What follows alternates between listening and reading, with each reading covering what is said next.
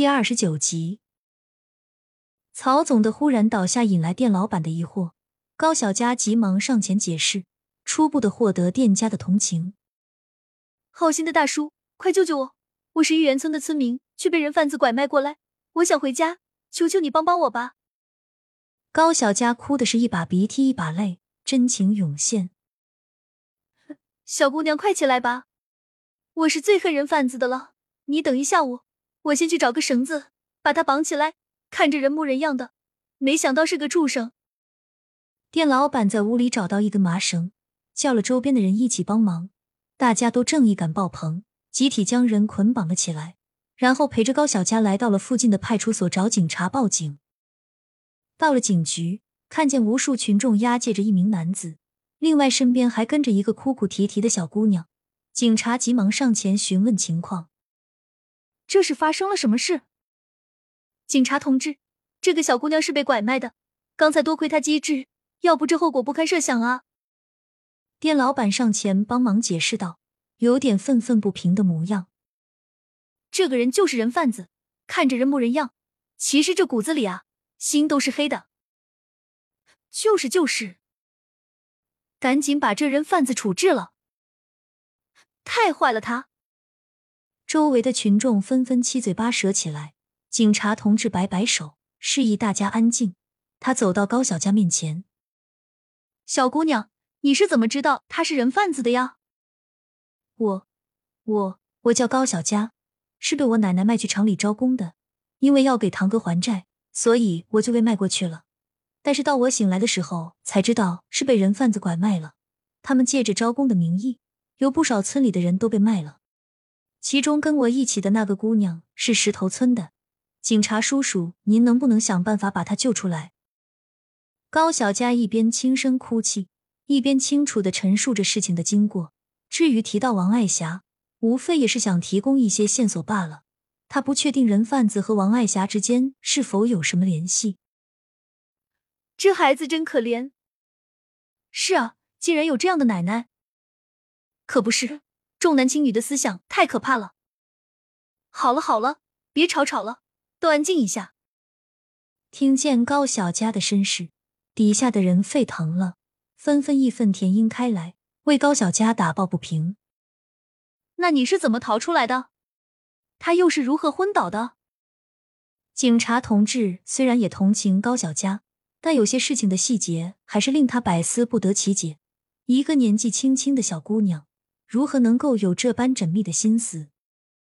我我不敢逃，因为我一直有拔野菜的习惯，对于一些草药有着简单的认识。有一次人贩子将我带出去的时候，我装作不知道，拔了几根能令人昏迷的草药，他们以为是杂草，就没有当真。所以这次我趁他去找店家要水，将草药弄成汁液，混进了面里，他没察觉，这就着了道，昏了过去。高小佳将事情的经过半真半假的讲述清楚，空间的事情肯定是不能暴露的。多亏他之前还备了几根草药，现在就派上用处了。身边不知道实情的村民只以为是高小佳幸运，也纷纷感慨没发生什么大事情。一旁的警察同志半信半疑，虽然不能完全相信这样的说法，但他们此刻也找不到更好的解释。几个警察同志将曹总铐住。驱散人群，带着高小佳录了笔录，详细的记录事情的经过。又派了几位民警同志去高小佳描述的地方抓人，剩余两人陪同高小佳一起回家。这位小同志，你方便画一下人贩子的模样吗？这样更有利于我们搜查。高小佳正准备走时，却被身后的一位民警叫住了，亲切的询问道：“方便，就是害怕画的不像。”高小佳点点头，有点腼腆。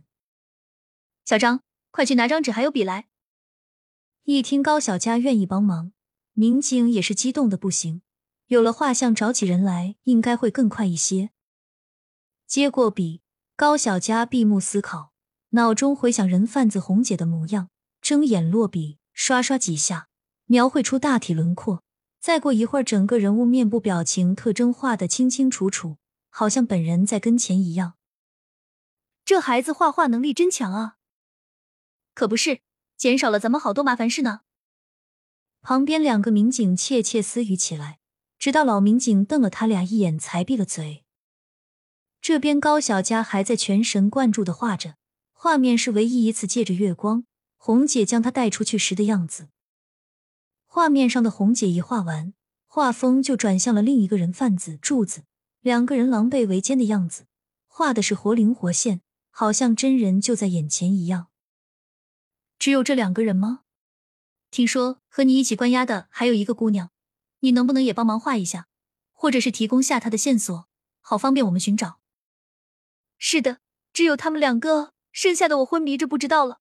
那个姑娘叫李翠花，我只知道她是因为爷爷生病而来的，据说人贩子给了她五百元，所以他心甘情愿去所谓的厂里上班。高小佳娓娓道来，却丝毫没有提及到刀疤，或许是之前的关照，高小佳放了他一马。拿起另一张纸，又开始画起来李翠花的模样，傻傻的憨笑，和提及爷爷病情的担忧。不一会儿，这个傻姑娘的形象在纸上就呈现出来。完成了所有的事情，民警这边也做好了记录，大家开始分头行动起来。我姓李，你可以叫我李警官。实在不好意思，局里人手不够，只能我一个人送你回去了。李警官是个刚去局里没多久的年轻人。大概二十多岁，笑呵呵的挠挠头说道：“没事的，李警官，这个镇我熟悉，我之前还来赶过集市呢。等会儿找到牛车，我就回去了。您别担心，这会儿赶紧去抓人吧。大白天的，我相信坏人们不敢胡来。”高小佳解释了几句，他想摆脱掉李警官，要不一个人怎么能去集市卖菜呢？你一个人真的可以？李警官还是有点不敢置信。虽然他也想跟着去抓罪犯，但是保护群众也一样重要。真的可以，你去抓坏人去吧，李警官。高小佳肯定的猛点了下头，投向李警官坚定的眼神。好吧，那你注意安全。李警官见高小佳确实可以独当一面，就放心的离开了。